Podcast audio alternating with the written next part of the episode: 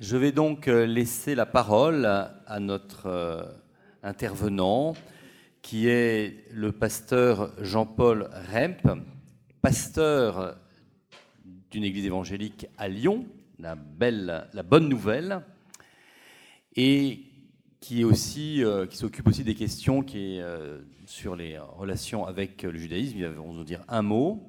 Il fait aussi partie du groupe des conversations catholiques évangéliques, qui euh, donc euh, est un groupe, donc, comme son nom l'indique, de, rencontres entre l'Église catholique et les églises évangéliques, et qui a abordé un certain nombre de questions, notamment sur euh, produit un petit, un, petit livre de réflexion qui ont, enfin disons qui ont qui arrive après quelques années de réflexion commune sur évangéliser ensemble, voilà, un petit, un petit, avec un point d'interrogation voilà, et qui est euh, donc une production de ce groupe euh, qui a d'autres maintenant euh, d'autres travaux de, ces conversations, de ce dialogue avec, entre l'Église catholique et les Églises évangéliques, donc, puisque le courant évangélique est un des courants du protestantisme. Voilà, donc, je laisse tout de suite la parole au pasteur Remp pour qu'il nous en dise plus et qu'il aborde le sujet d'aujourd'hui, donc sur judaïté de Jésus et protestantisme au pluriel, convergence protestante et spécificité évangélique. Je vous laisse la parole. Merci.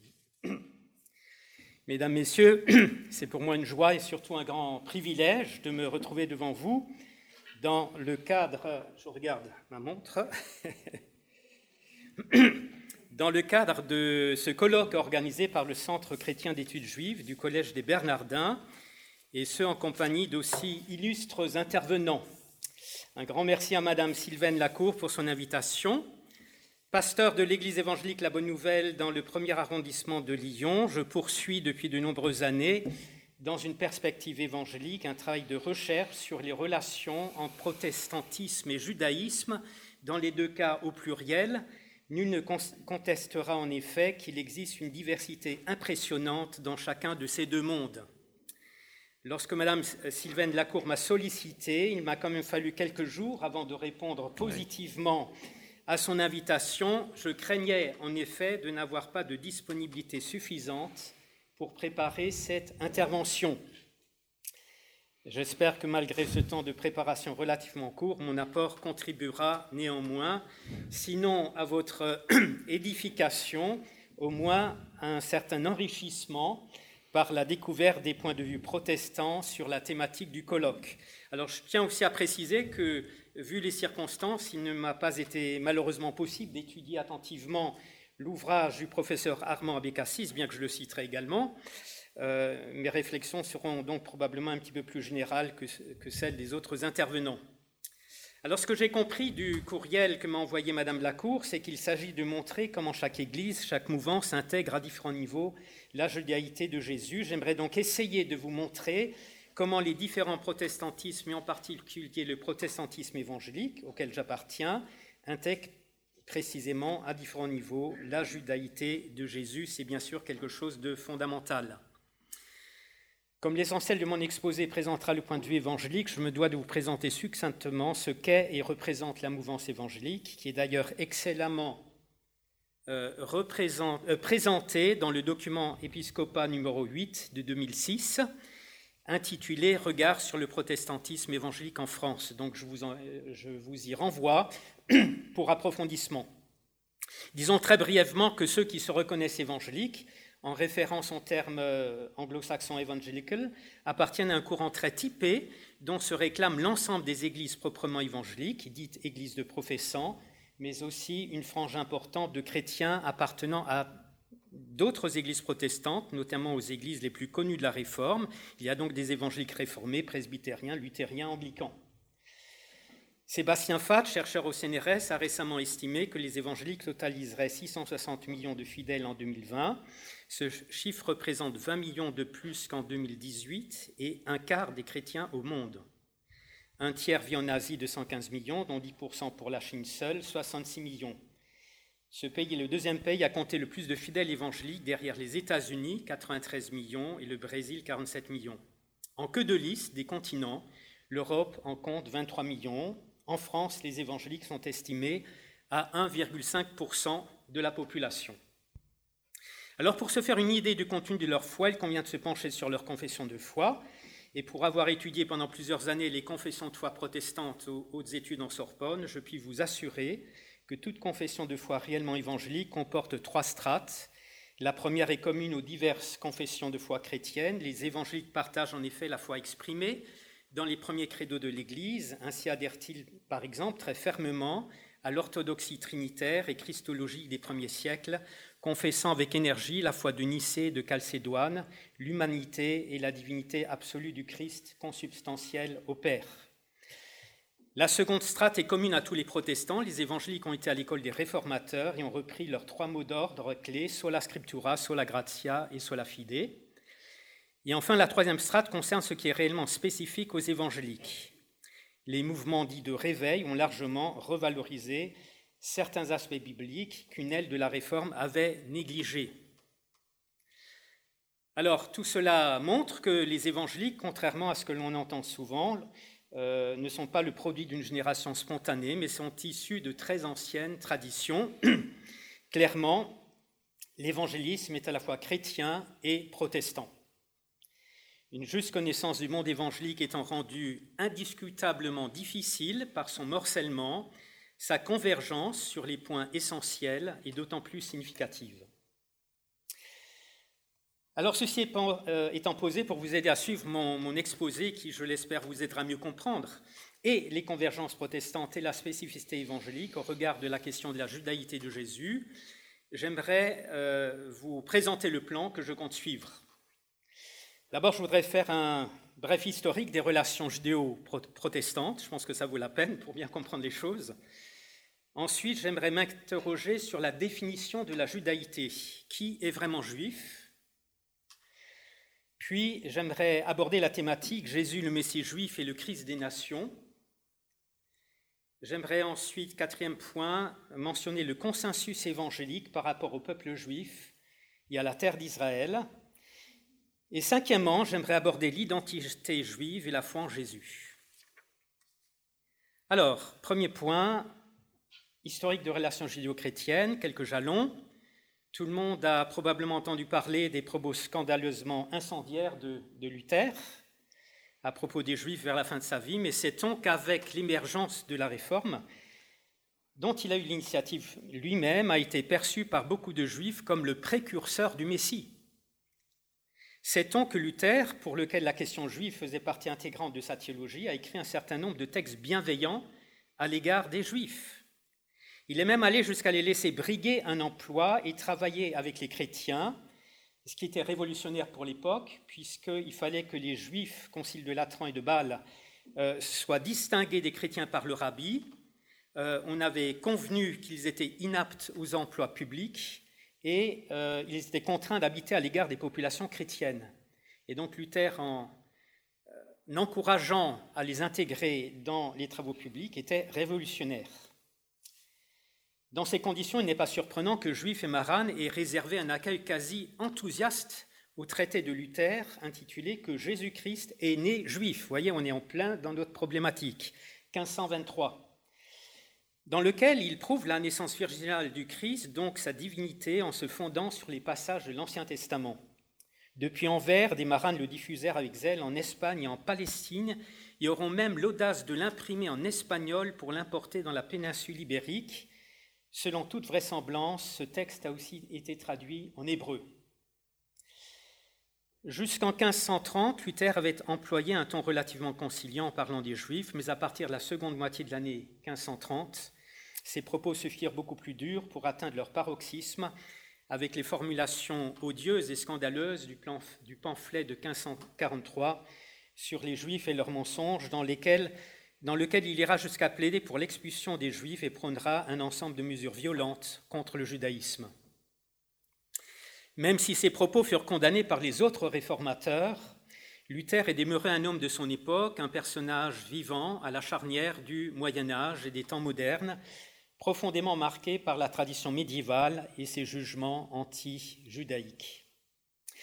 La théologie et les attitudes de Calvin se distinguent clairement de celles de Luther. Calvin va opérer un véritable changement de regard théologique sur les Juifs. Malgré des critiques souvent virulentes à l'égard des commentateurs rabbiniques, Calvin va adopté une approche tout à fait nouvelle par rapport aux Juifs. Il y a une rupture, un changement radical de ton concernant les Juifs.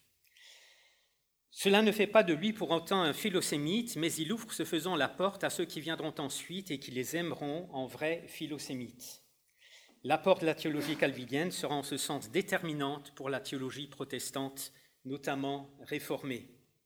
Quatre brefs exemples de réorientation théologique. D'abord, la continuité de l'alliance. Calvin va fortement souligner les éléments de continuité entre l'Ancien et le Nouveau Testament, avec leurs implications pour l'usage positif du décalogue et des commandements, et donc la pertinence d'une éthique conséquente au quotidien. On trouve par exemple chez Calvin cette phrase tirée de son troisième sermon sur un Timothée D'où est-ce que notre Seigneur Jésus-Christ et ses apôtres ont pris leur doctrine, sinon de Moïse? Quand on aura bien épluché tout, on trouvera que l'Évangile n'est qu'une simple exposition de ce que Moïse avait annoncé auparavant. Fin de citation.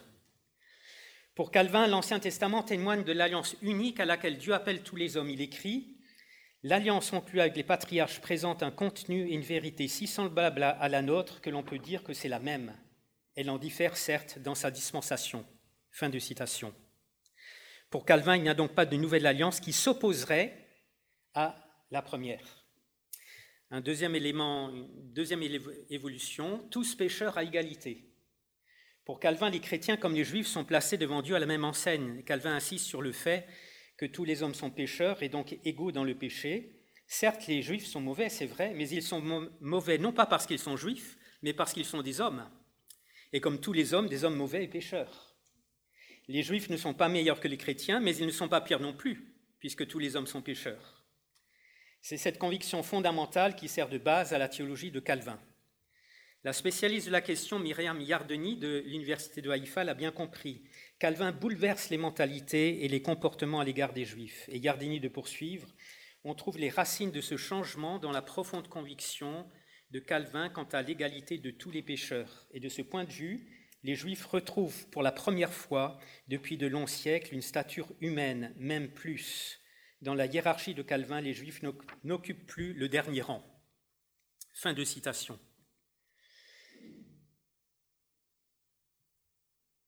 Les Juifs ne sont pas non plus, euh, euh, et non, sur, le, sur ce deuxième point encore, Patrick Cabanel dit, si, si Dieu distingue, ce n'est pas entre ancienne et nouvelle alliance, entre juifs et chrétiens, mais entre élus et réprouvés. Il y a des réprouvés parmi les mhm. chrétiens, des élus parmi les juifs, fiers comme ici et maintenant. Quelques révoltés que soient les juifs, citation de Calvin, le Seigneur jusqu'à la fin en sauvera toujours quelques résidus, d'autant que sa vocation est sans repentance. La prédestination de ce thème-ci profondément calvinien concerne aussi des juifs. Fin de citation de Patrick Cabanel. La troisième évolution théologique, c'est les juifs ne sont pas des déicides. Dans son commentaire du verset 22 du chapitre 4 de l'évangile de Jean disant Le salut vient des Juifs, Calvin explique à son lecteur que le peuple juif est avant toute chose qualifié positivement comme peuple messianique, portant au monde entier la connaissance de Dieu et non pas comme peuple déicide, dont l'expression ne vient d'ailleurs pas sous sa plume. Jamais en effet, ni dans ses écrits, ni dans ses sermons, Calvin ne mentionnera, ne mentionnera le crime de déicide des Juifs c'est-à-dire le fait que les Juifs aient tué Dieu en la personne de Jésus, le Fils de Dieu. Jamais cette expression n'apparaîtra dans aucun catéchisme réformé, sachant que toute la période de la Réforme a pu être considérée comme l'âge des confessions de foi. C'est donc vraiment significatif, et ce d'autant plus que la logique était la suivante. En tuant Dieu, les Juifs se sont rendus coupables du crime le plus abominable qu'on puisse imaginer, et par voie de conséquence, il s'agit d'un crime impardonnable. Ainsi, au moyen de sa théologie, Calvin déculpabilise en quelque sorte les Juifs dont, le péché serait supérieur à ceux des autres hommes. Les réformateurs étaient bien conscients que la réforme a fait dépasser la capacité d'une vie humaine et qu'ils initiaient un mouvement que leurs successeurs devraient poursuivre génération après génération. Or, sur cette question précise de la responsabilité de la mort du Christ, c'est Théodore de Bèze, sans conteste le plus grand théologien du calvinisme français après Calvin, qui sera le plus philosémite et l'auteur d'une mutation plus profonde encore. Dans une série de plus de 40 sermons, Bèze analyse longuement les causes et les circonstances de la mort de Jésus, sujet plein de dangers s'il en fut pour les Juifs dans le passé et qui naguère éveillait des vagues de haine à leur encontre. Mais chez Bèze, il ne s'agit pas de sermons contre les Juifs, mais d'écrits adressés aux chrétiens non moins coupables que les juifs eux-mêmes.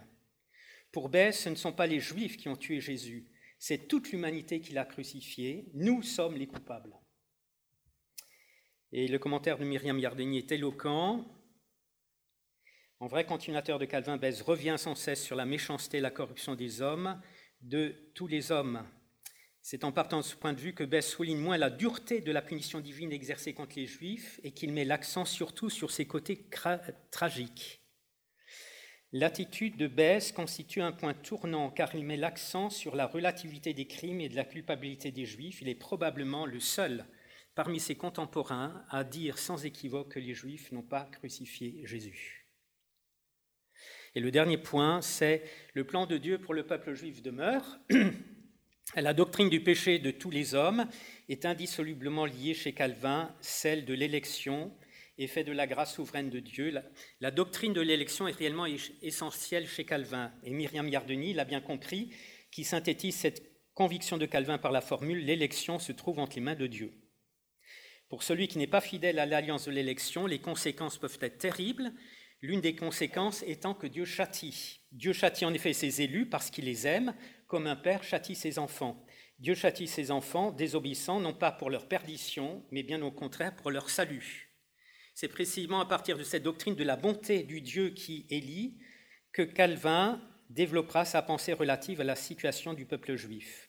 Dieu a châtié les Juifs à cause de leur incrédulité et de leur endurcissement, et ce châtiment a pris la forme d'un exil. Ce châtiment était si terrible qu'on aurait pu s'attendre d'un point de vue humain que les Juifs disparaissent dans cet exil et ces persécutions. Or, ce qui est extraordinaire, dit Calvin, c'est non seulement que les Juifs contre toute attente n'ont pas disparu, mais qu'ils ont été préservés au-delà de l'inimaginable. Pour le réformateur, c'est la preuve que Dieu a encore un plan pour le peuple d'Israël. Malgré sa situation d'incrédulité et de rébellion, ce peuple demeure au travers euh, de son reste fidèle, bénéficiaire des promesses de salut eschatologique des prophètes. En d'autres termes, si Dieu châtie ce peuple, c'est pour l'amener à la repentance afin qu'au temps de la fin, le peuple juif retrouve son héritage. Significativement, Calvin croyait fermement que les Juifs reviendraient un jour sur le droit chemin. Cette espérance eschatologique pour le peuple juif demeurera profondément enracinée dans la foi des successeurs de Calvin, qu'ils séjournent au désert français ou dans le refuge. C'est encore le cas aujourd'hui, comme nous le verrons plus tard, pour la grande majorité des évangéliques, à commencer par ceux de conviction calviniste. Donc, on a parlé Luther, on a parlé de Calvin, j'aimerais vous parler brièvement de l'histoire des relations judéo-chrétiennes en France, qui a été caractérisée par des affinités électives évidentes entre deux minorités ayant beaucoup en commun. Sébastien Fatz en fait une première énumération. Sens du Dieu unique, méfiance vis-à-vis des images, professionnels de l'enseignement religieux, pasteurs et rabbins mariés, refus d'un système magistériel centralisé, goût du débat, d'une culture délibérative autour des textes et des décisions religieuses, juifs et protestants de France partagent aussi une expérience commune de la captivité, de la persécution de Pharaon Louis XIV du désert. L'imaginaire huguenot du petit peuple d'élus criblé par le despote renvoie à celui du peuple élu. Fin de citation. On pourrait ajouter à cette liste une liste commune de valorisation du même livre, la Bible, et de choix identiques par rapport à la société environnante, droits identiques pour tous en principe, y compris pour les protestants en 1789 et les juifs en 1791, laïcité, séparation de l'Église et de l'État en 1905, etc. Ces affinités entre les deux communautés, Patrick Cabanal en a excellemment brossé l'historique dans son livre Juifs et protestants en France, les affinités électives, 16e siècle et 21e siècle.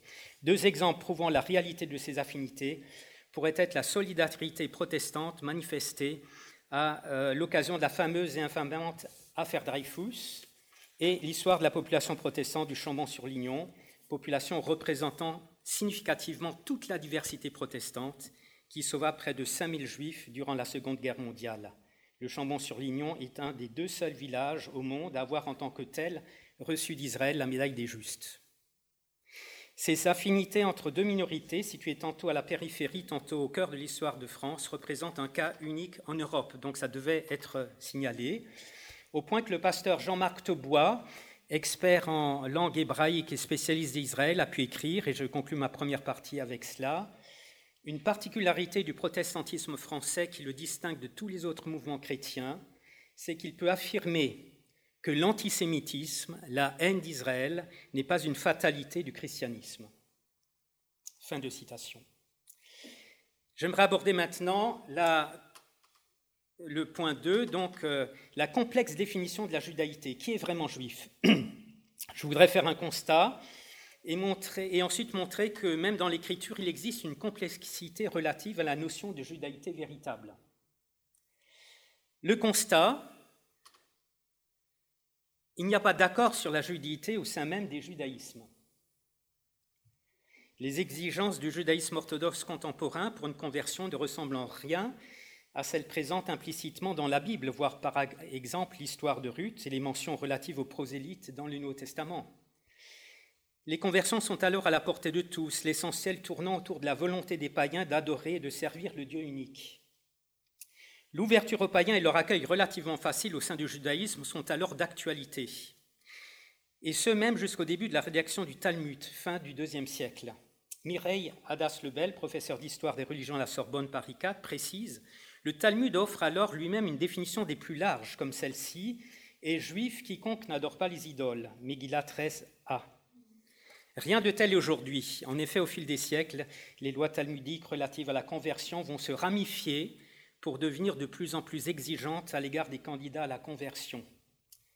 Comme l'affirme avec force Liliane Vanna, docteur en sciences des religions, spécialiste en droit hébraïque, la conversion est la première préoccupation et la grande pierre de discorde du judaïsme contemporain.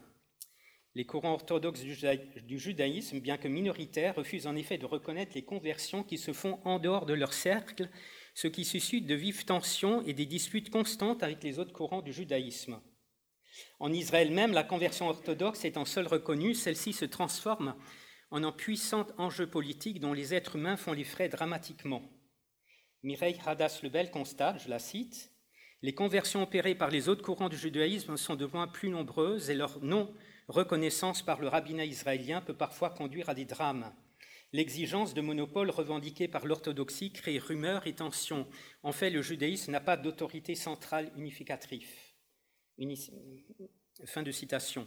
Le texte de la communion ecclésiale de Leuenberg lui-même reconnaît au sein du judaïsme des définitions diverses de ce qu'est Israël. À côté de la définition, je cite, à côté de la définition orthodoxe selon laquelle est juif quiconque est né d'une mère juive, on trouve également l'idée d'une descendance à partir du père. On n'a cependant pas le droit de négliger le fait que même des hommes et des femmes non religieux sont juifs. Pour eux, appartenir au peuple d'Israël ne signifie pas appartenir au peuple de Dieu. Il convient donc de respecter la diversité qui existe au sein de la compréhension qu'Israël a de lui-même. Fin de citation. Dans le livre des passeurs de la Bible à Philippe Roth, 3000 ans de littérature juive, Armand et Eliette Abécassis expliquent que le judaïsme n'est pas qu'une religion, mais aussi une vision du monde, de l'homme et de l'histoire.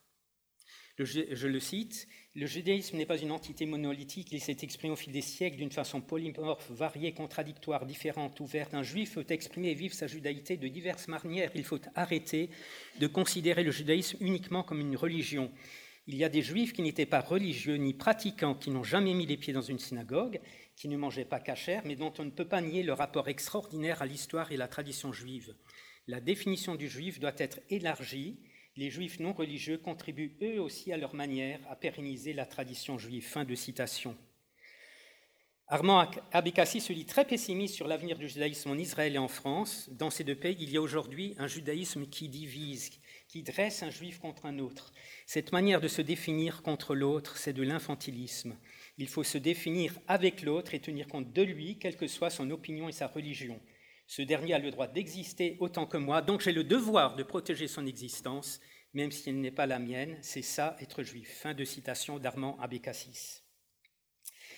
Mireille Hadas-Lebel s'efforce de résumer l'être juif en ces termes. Être juif, c'est se rattacher à une collectivité qui fut un peuple et s'est reconnu dans une religion laquelle a connu plus d'évolution et de diversité qu'on ne le pense. Cela n'empêche pas les juifs d'aujourd'hui de rechercher leur identité ailleurs que dans la religion, par exemple dans un vécu historique ou dans un héritage culturel. Fin de citation.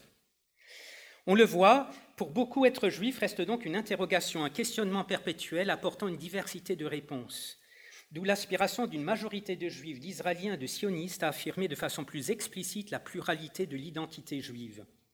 Neig Lazarus, spécialiste du Moyen-Orient, met l'accent sur l'interaction et le respect de la différence en Israël. Je n'aime pas aller à la synagogue, mais j'adore Israël, confie-t-il dans une vidéo. C'est un pays en dialogue permanent sur ce qu'est le judaïsme et l'identité juive. Selon lui, Israël devrait être le lieu où chaque juif, laïque ou autre, peut vivre conformément à ses croyances. La nature du sionisme est de permettre à chaque juif de décider quelles sont ses croyances juives. Nous devons nous méfier de ceux qui tentent de définir des croyances juives ou autres. Fin de citation. Vous comprenez tout à l'heure pourquoi j'ai fait cette analyse. On comprend mieux dans ces conditions notre préférence à parler des judaïsmes contemporains et non du judaïsme. Trois évidences sociologiques me semblent devoir être retenues de cette présentation. La première, c'est qu'en dehors des milieux orthodoxes, il existe un consensus pour admettre qu'on peut être juif sans être religieux, ni adhérer à la foi et aux pratiques rabbiniques. La seconde, c'est que si l'on veut avancer dans le dialogue au sein même du judaïsme, il convient, pour reprendre les paroles d'Armand Abécassis, de se définir avec l'autre juif, de tenir compte de lui, quelle que soit son opinion et sa religion. Et la troisième, c'est que le sionisme ne peut par définition qu'accepter la pluralité des judaïtés.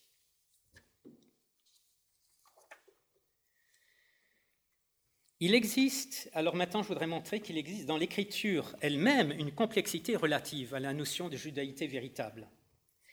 Jésus lui-même, implicitement ou explicitement,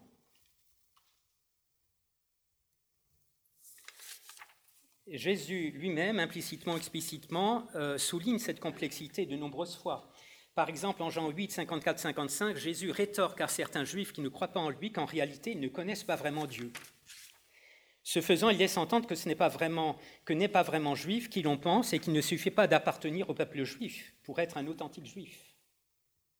L'apôtre Paul prolongera la pensée de son Seigneur en ces termes. Vous connaissez le passage Romains 2.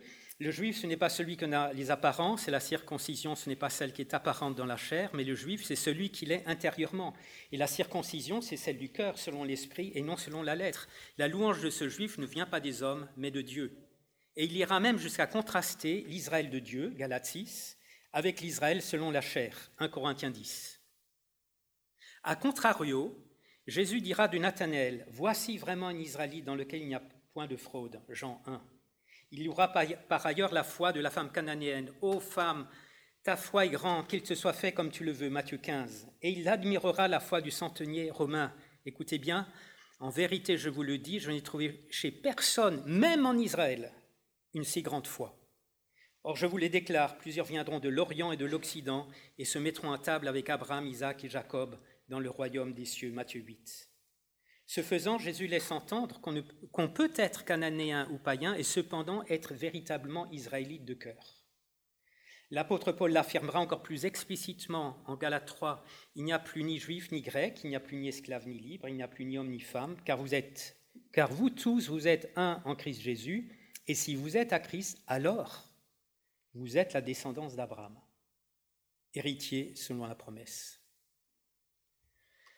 Par ailleurs, tout le monde se souvient combien le message que Jésus adresse à Nicodème, un chef des Juifs et l'un des docteurs d'Israël, le rend perplexe. Nous lisons en Jean 3, Jésus lui répondit, En vérité, en vérité, je te le dis, si un homme ne naît de nouveau, il ne peut voir le royaume de Dieu. Ce qui naît de la chair est chair, et ce qui naît de l'esprit est esprit. Ne t'étonne pas que je t'ai dit, il faut que vous naissiez de nouveau. Le vent souffle où il veut, et tu en entends le bruit, mais tu ne sais pas d'où il vient et où il va. Il en est ainsi de quiconque est né de l'Esprit. Nicodème, le docteur d'Israël, reprit la parole. Comment cela peut-il se faire? En affirmant la nécessité de naître de nouveau de l'Esprit de Dieu pour entrer dans le royaume de Dieu, et en opposant ce qui est de la chair et ce qui est de l'Esprit, Jésus fait bien sûr référence ici à la nécessaire action de l'Esprit dans le cœur des hommes pour qu'ils deviennent des hommes nouveaux qui plaisent à Dieu. Ainsi, de même qu'on ne peut connaître les joies et les peines de cette vie sans être né d'abord à cette vie, de même il n'est pas possible d'appréhender la vie de l'homme nouveau sans être né d'abord à cette nouvelle vie. Le prophète Ézéchiel annonçait déjà cette possibilité de vie nouvelle grâce à l'intervention du roi divin. Euh, je, je, cite euh, Ézéchiel 36, Je vous donnerai un cœur nouveau et je mettrai en vous un esprit nouveau. J'ôterai de votre chair le cœur de pierre et je vous donnerai un cœur de chair. Je mettrai mon esprit en vous et je, ferai que vous suiviez mes prescriptions et que vous observiez et pratiquiez mes ordonnances. Et l'apôtre Paul témoignera pour sa part de la possibilité de cette nouvelle création nouvelle, en l'homme, en ces termes, de Corinthiens 5, si quelqu'un est en Christ, il est une nouvelle créature, les choses anciennes sont passées, voici toutes choses sont devenues nouvelles, et tout cela vient de Dieu. En réalité, par de telles paroles, Jésus veut indiquer que tout Israël n'est pas Israël, et qu'il existe un véritable Israël au sein d'Israël. En d'autres termes, Jésus fait référence ici au reste d'Israël, un concept théologique clé de l'Ancien comme du Nouveau Testament. C'est pourquoi il m'apparaît approprié de clore ce deuxième point en vous renvoyant à la recherche minutieuse faite par le professeur Sylvain Romerowski sur la notion de reste dans les Écritures et plus particulièrement dans l'Ancien Testament.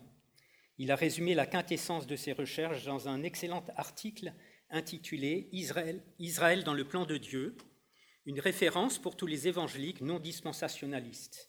Je viens d'utiliser le terme de dispensationaliste, je vous, dirai un petit peu plus tard ce qu'il en est.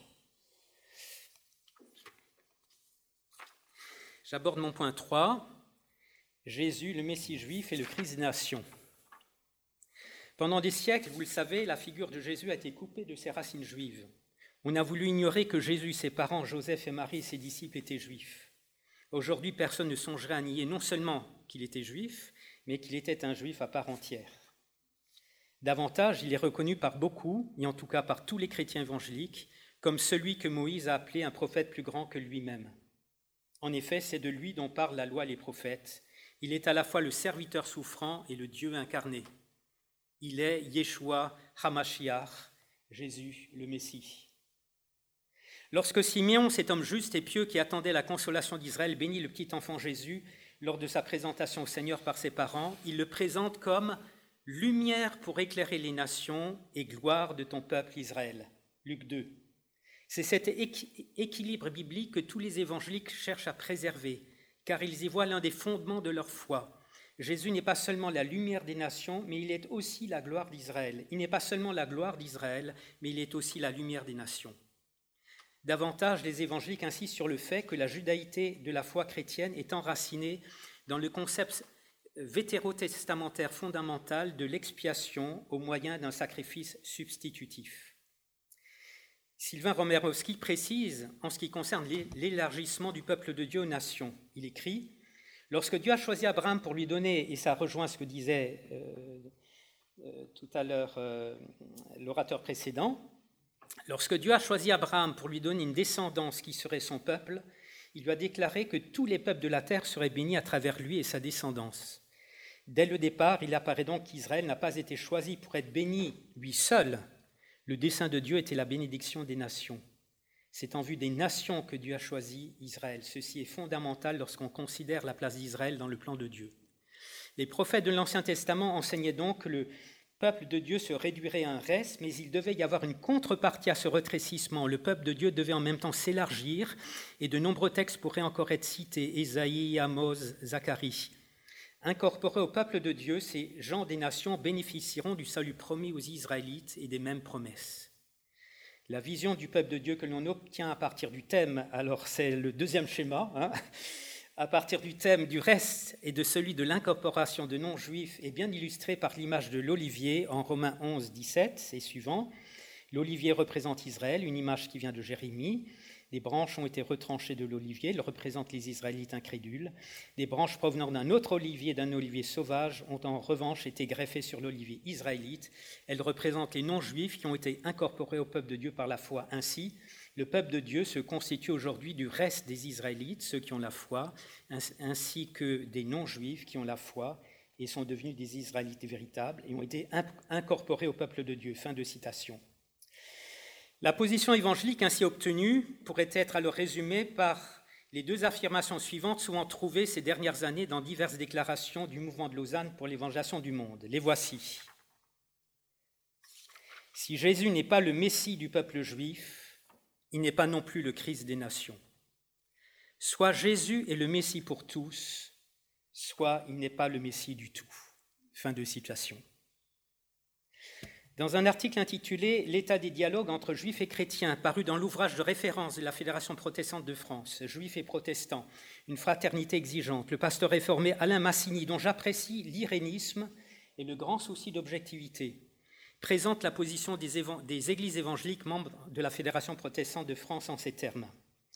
Si les églises évangéliques partagent bon nombre des questions et des convictions exprimées dans le texte de la CEPE, e, la Communion des églises protestantes en Europe, donc le texte Église et Israël, elles s'en démarquent en réaffirmant les convictions qui les portent.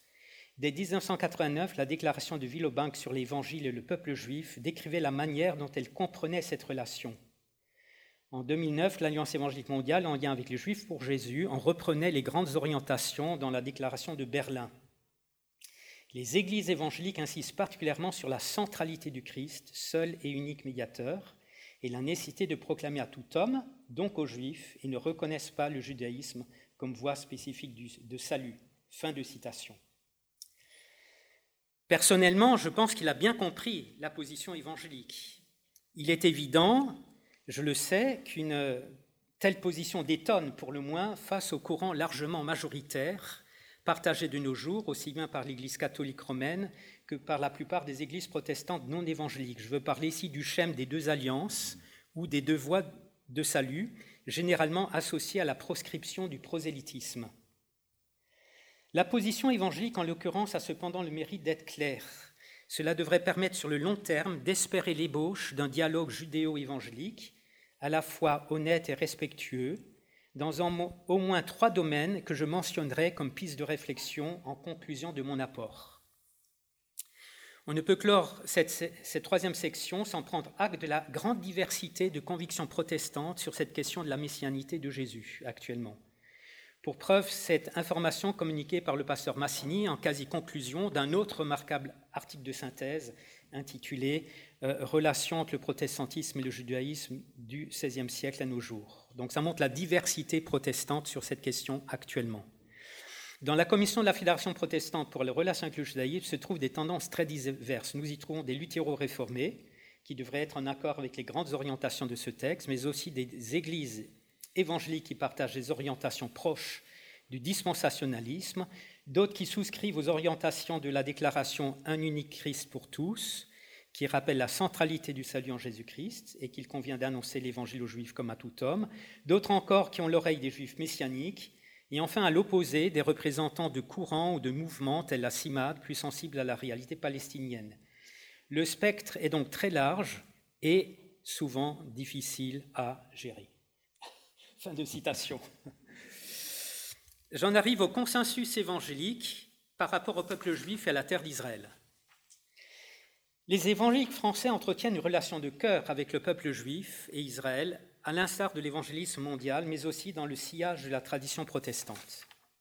Incontestablement, les évangéliques peuvent être classés aujourd'hui parmi les philosémites, des philosémites a priori très bien disposés, non seulement envers les juifs, mais aussi envers l'État d'Israël. Aussi Sébastien Fatt constate-t-il à juste titre que ces évangéliques, militants, solidaires, multiples, parfois sectaires aussi, encore souvent méconnus et caricaturés en France, cultivent vis-à-vis des Juifs et d'Israël une sympathie explicitement affichée. L'évangélique aime Israël. Cette proximité tient bien évidemment aux affinités électives déjà mentionnées dans, dans le premier point, en protestants et juifs, en France, ainsi qu'aux convictions spécifiquement évangéliques que je vais développer dans, ce point maintenant. Mais Sébastien Fatt a de plus repéré une troisième cause. Et c'est là un phénomène nouveau, une troisième cause qui propage cette proximité avec le peuple juif jusque dans la francophonie africaine. Je le cite. Une troisième cause du philosémitisme tendanciel repéré aujourd'hui au sein du million de protestants évangéliques français est un sionisme francophone d'expression africaine. Dans les, églises locales qui le véhiculent, il n'est pas rare qu'on découvre une menorah, chandelier à sept branches, une étoile de David, qu'on prie pour Israël, la sécurité du peuple juif, qu'on recourt au châle de prière, qu'on organise des voyages en Israël, Bible en main, et qu'on invoque la faveur de l'Éternel sur les descendants d'Abraham, d'Isaac et de Jacob. Ce sionisme philosémite ne fonctionne pas en vase clos, il a des liens avec le sionisme chrétien d'expression anglo-saxonne, mais il développe aussi ses spécificités ancré dans le contexte africain, voire caribéen. Alors, donc ça c'est pour vous dire en introduction de ce point que les évangéliques sont clairement philosémites. Ceci étant précisé, j'aimerais à présent présenter les quatre principaux domaines dans lesquels s'affirme le consensus évangélique par rapport au peuple juif et à la terre d'Israël. Premièrement, l'Église est redevable au peuple juif pour les saintes écritures rédigées pour l'essentiel par des prophètes et apôtres hébreux, ainsi que pour le Messie. C'est ainsi que la déclaration de Villeban, qui est une déclaration de fond sur ces questions, stipule dans son préambule Chaque chrétien doit reconnaître la dette immense de gratitude qu'il a envers le peuple juif. En effet, l'évangile est la bonne nouvelle que Jésus est le Christ, le Messie juif promis depuis longtemps. Par sa vie, sa mort et sa résurrection, il sauve du péché et de ses conséquences. Ceux qui l'adorent comme leur divin Seigneur et Sauveur ont donc reçu par le peuple juif le don le plus précieux que Dieu ait fait. Par conséquent, tous les presses à manifester de l'amour envers ce peuple. Fin de citation. Je ne reviendrai pas sur le Messie, puisqu'on en a déjà parlé. Je voudrais juste faire deux courtes remarques. Euh, d'une part, sur les Écritures. Euh, sur les Écritures. La première est plutôt d'ordre pittoresque. L'amour qu'avaient les premiers protestants pour la parole de Dieu se retrouve encore aujourd'hui chez les évangéliques. Euh, les Huguenots, vous le savez, étaient tellement épris des Écritures qu'ils n'hésitaient pas à donner des noms de héros bibliques à leurs enfants. C'est d'ailleurs Haïm Corsia le mentionne dans son intervention à la Fédération protestante de France. Eh bien, cette pratique perdure de nos jours chez beaucoup d'évangéliques. Je le vois dans ma propre communauté à Lyon, je le vois dans ma propre famille. L'amour de la, Bible hébraïque demeure au fondement de la foi euh, évangélique. La seconde remarque touche à la théologie évangélique. La majorité des théologiens évangéliques français s'inscrivent dans la tradition calviniste quant à la question de l'alliance. Ainsi, le professeur Henri Baucher, après avoir signalé que la déclaration du Villebank ne stipule pas que la première alliance doit être considérée caduque ou nulle ou non avenue, fait le commentaire suivant. On rejoint enfin, quelque part, ce qui a été dit précédemment. L'ancien n'est pas simplement annulé, car ce qui est nouveau est le but et l'accomplissement de l'ancien, la substance que celui-ci préfigurait comme son ombre anticipatrice. Je ne vous donne pas les versets bibliques la réalisation de la promesse abrahamique. De ce point de vue, la nouvelle alliance est l'ancienne, renouvelée, réformée, accomplie. Euh, je voudrais aussi commenter la, petite phrase. Par conséquent, tous les pressent à manifester de l'amour envers ce peuple. D'un point de vue évangélique, cet amour envers le peuple juif ne peut pas ne pas inclure l'offre de l'évangile aux juifs. En effet, comme le remarque judicieusement Sébastien Fatt, si pour certains une telle offre aux Juifs signalerait un déficit d'ouverture à l'altérité, pour les évangéliques, au contraire, proposer l'offre du salut chrétien aux Juifs revient à leur témoigner la plus grande marque d'amour possible, à savoir l'exigence morale de partager le meilleur que les protestants évangéliques identifient à Jésus-Christ. Fin de citation. Cette logique interne, mais aussi le fait, et là c'est capital et souvent on n'en tient pas compte, cette logique interne, mais aussi le fait qu'aux yeux des évangéliques, L'appel à la repentance et à la foi au Messie ne correspond nullement à un changement de religion, par exemple une conversion au christianisme, mais ça correspond à l'équivalent de la teshuva biblique, permettant, eh bien, ces deux aspects permettent de mieux comprendre les prises de position que vous trouverez dans différentes déclarations évangéliques. Je vous en cite juste deux. Nous croyons que l'amour sincère ne peut pas être passif. Jésus enseigne que l'amour authentique ne peut rester insensible quand d'autres hommes sont dans la détresse et le besoin. Les chrétiens, où qu'ils soient, ne doivent donc pas détourner le regard lorsque le peuple juif exprime les mêmes besoins fondamentaux que les autres nations, le pardon des péchés et la véritable paix. Poussés par l'amour, tous les chrétiens sont appelés à partager l'Évangile avec les peuples de toute la terre et donc aussi avec le peuple juif. Et puis une autre citation qui est, à mon avis, très forte, nous affirmons que les Juifs ont autant besoin de Jésus que quiconque, ce serait une forme d'antisémitisme et un manque de loyauté envers le Christ de nous écarter du modèle néo-testamentaire selon lequel l'Évangile s'adresse aux Juifs d'abord. Fin de citation.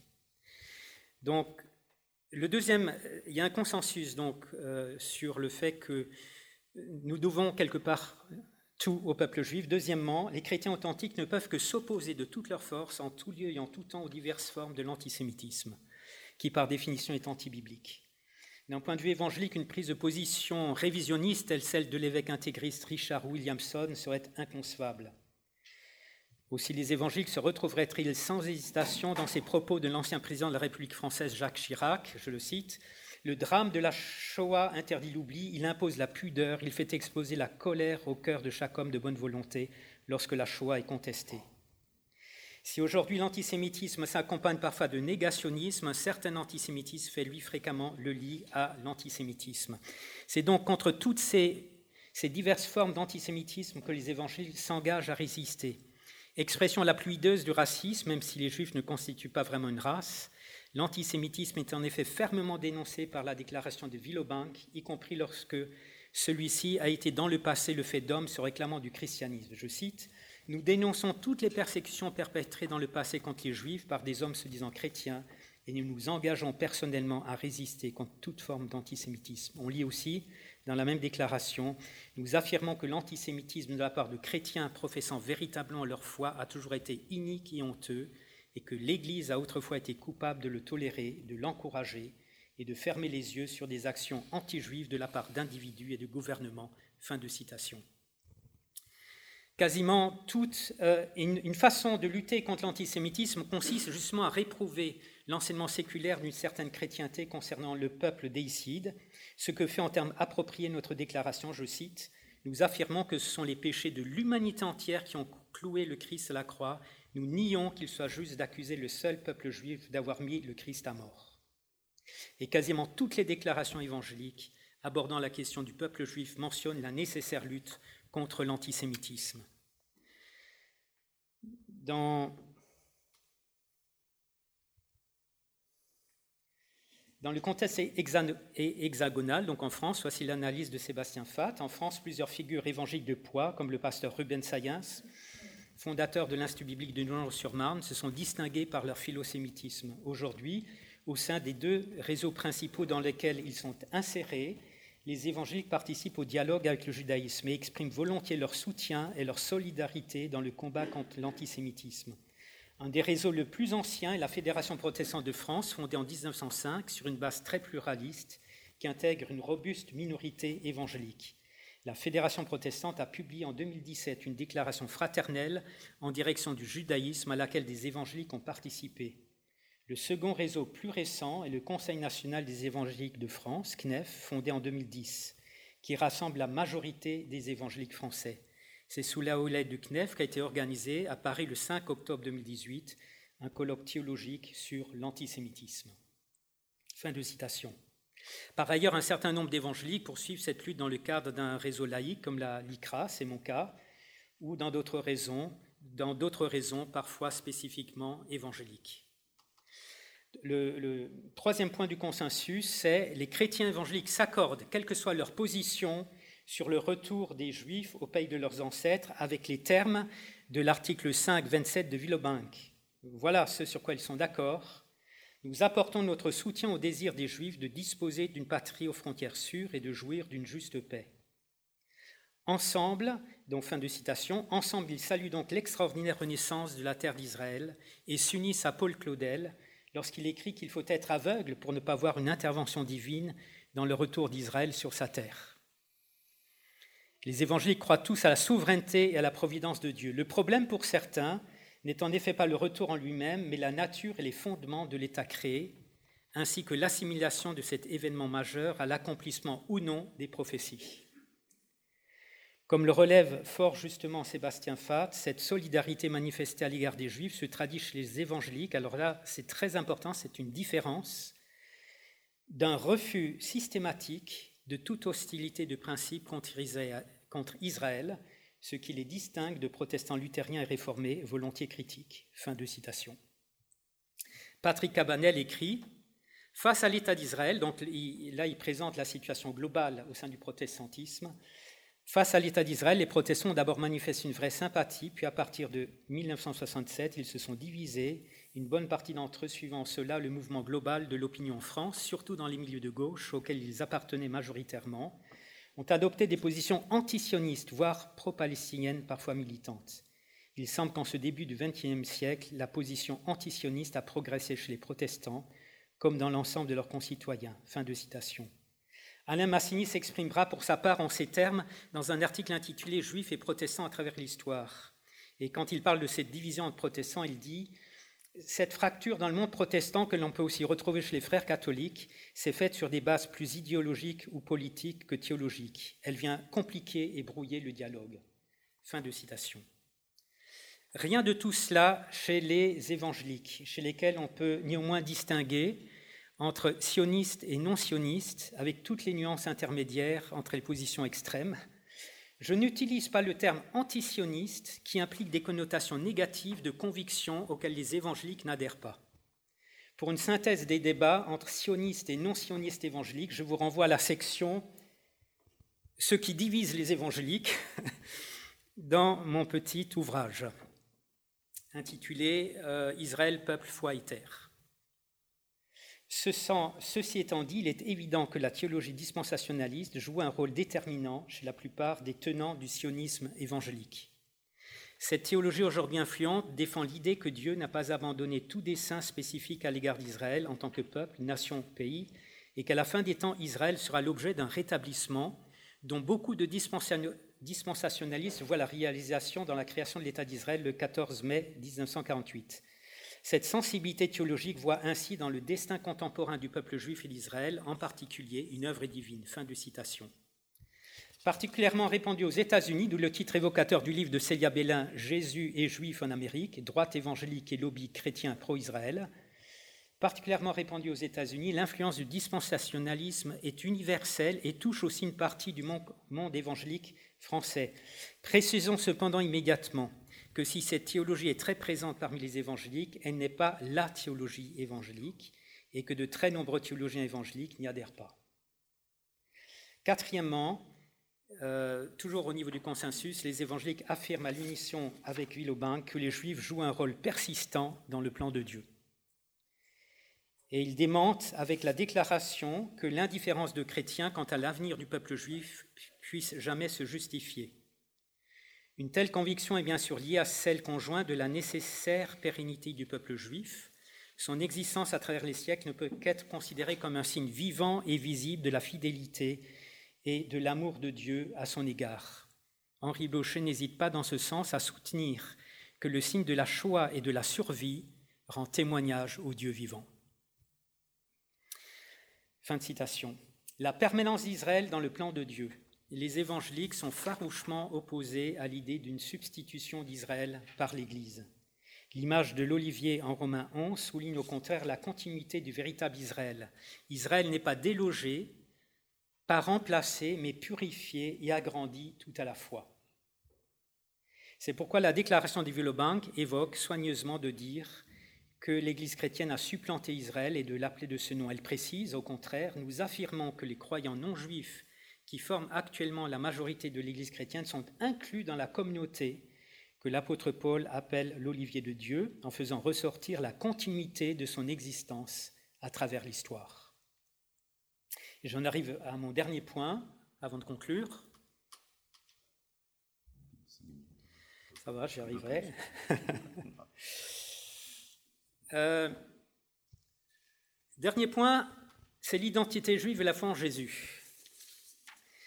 C'est à partir de la singularité historique de l'identité juive qu'est apparu le malentendu habituel développé par 2000 ans d'histoire que si un juif devient un disciple du Messie Jésus, il trahit ses ancêtres, ses racines et sa famille.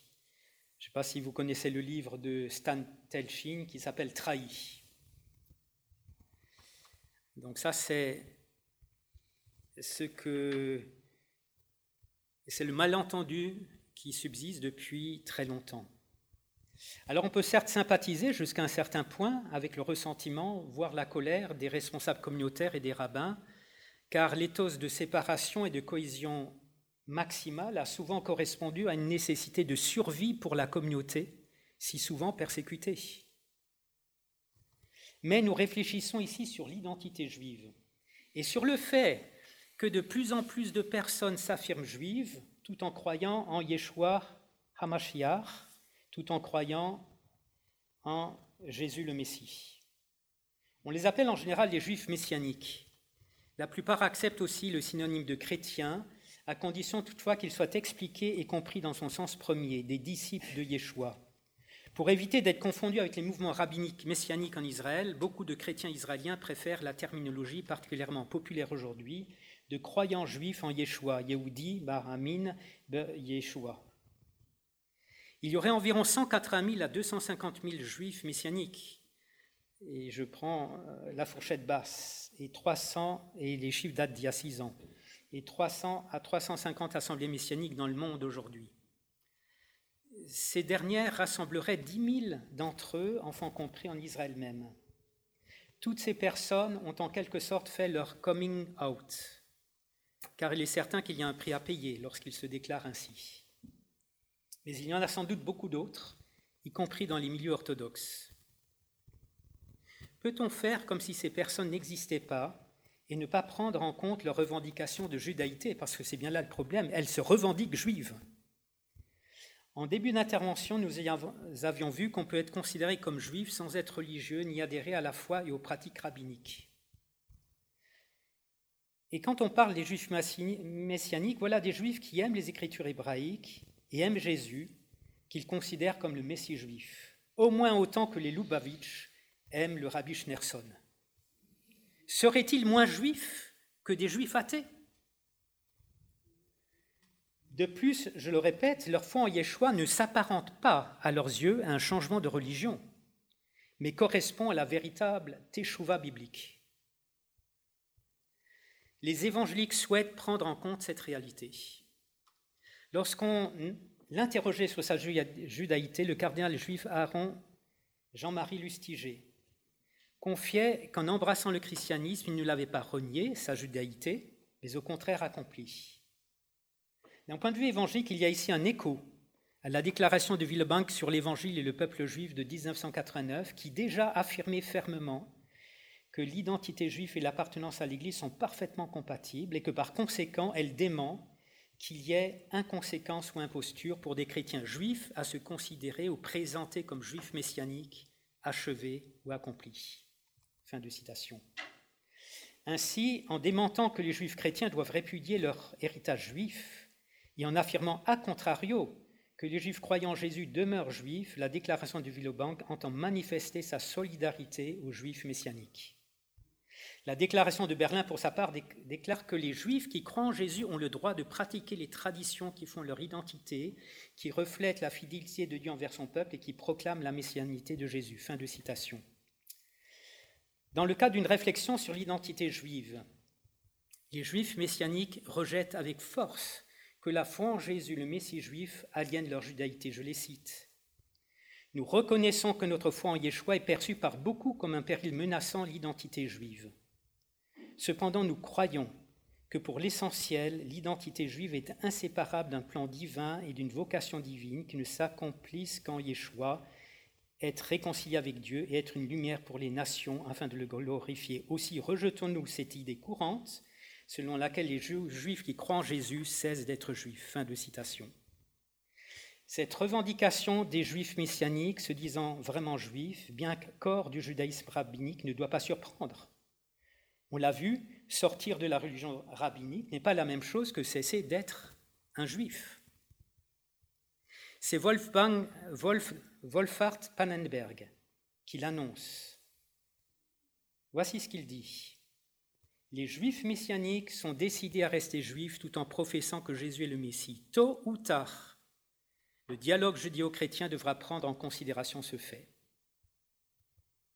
Peut-être le moment est-il venu de le faire, et ce d'autant plus qu'ainsi que le reconnaît la déclaration de Berlin, leur contribution toute particulière témoigne des origines, des origines juives du christianisme. Elle nous éclaire sur nos racines juives. Les juifs messianiques nous rappellent la judéité de Jésus et des premiers chrétiens. Fin de citation. Je conclus. Ça va? Deux minutes. C'est bon, je suis. Pour conclure, je voudrais mentionner les trois pistes de réflexion que j'entrevois dans le cadre d'un dialogue judéo-évangélique. Première piste de réflexion. De façon, alors là c'est surprenant, vous allez être surpris, de façon extrêmement paradoxale et inattendue il apparaît que l'option dispensationaliste, qui peut recevoir à juste titre le qualificatif de sionisme chrétien, rejoint dans sa version extrême le schéma des deux alliances avec la proscription du prosélytisme. Dans ce schéma, l'Église et Israël sont en effet deux peuples distincts avec deux destinées distinctes. Mais si dans le schéma des deux alliances, il existe une sorte de parallélisme, même si l'un découle de l'autre, on est bien d'accord, dans l'option dispensationnisme, il y a un net déséquilibre, puisqu'en fin de compte, le plan de Dieu s'accomplira uniquement par Israël, l'Église n'étant qu'une parenthèse. C'est pourquoi la priorité absolue consistera à aider les Juifs à faire l'Alia et à aider Israël à se reconstruire.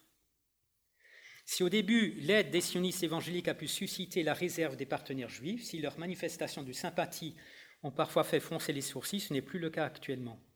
Les plus hautes autorités israéliennes, l'agence juive en tête, ont compris la force de conviction des sionistes évangéliques et le soutien à tous égards que cela représente pour l'État d'Israël.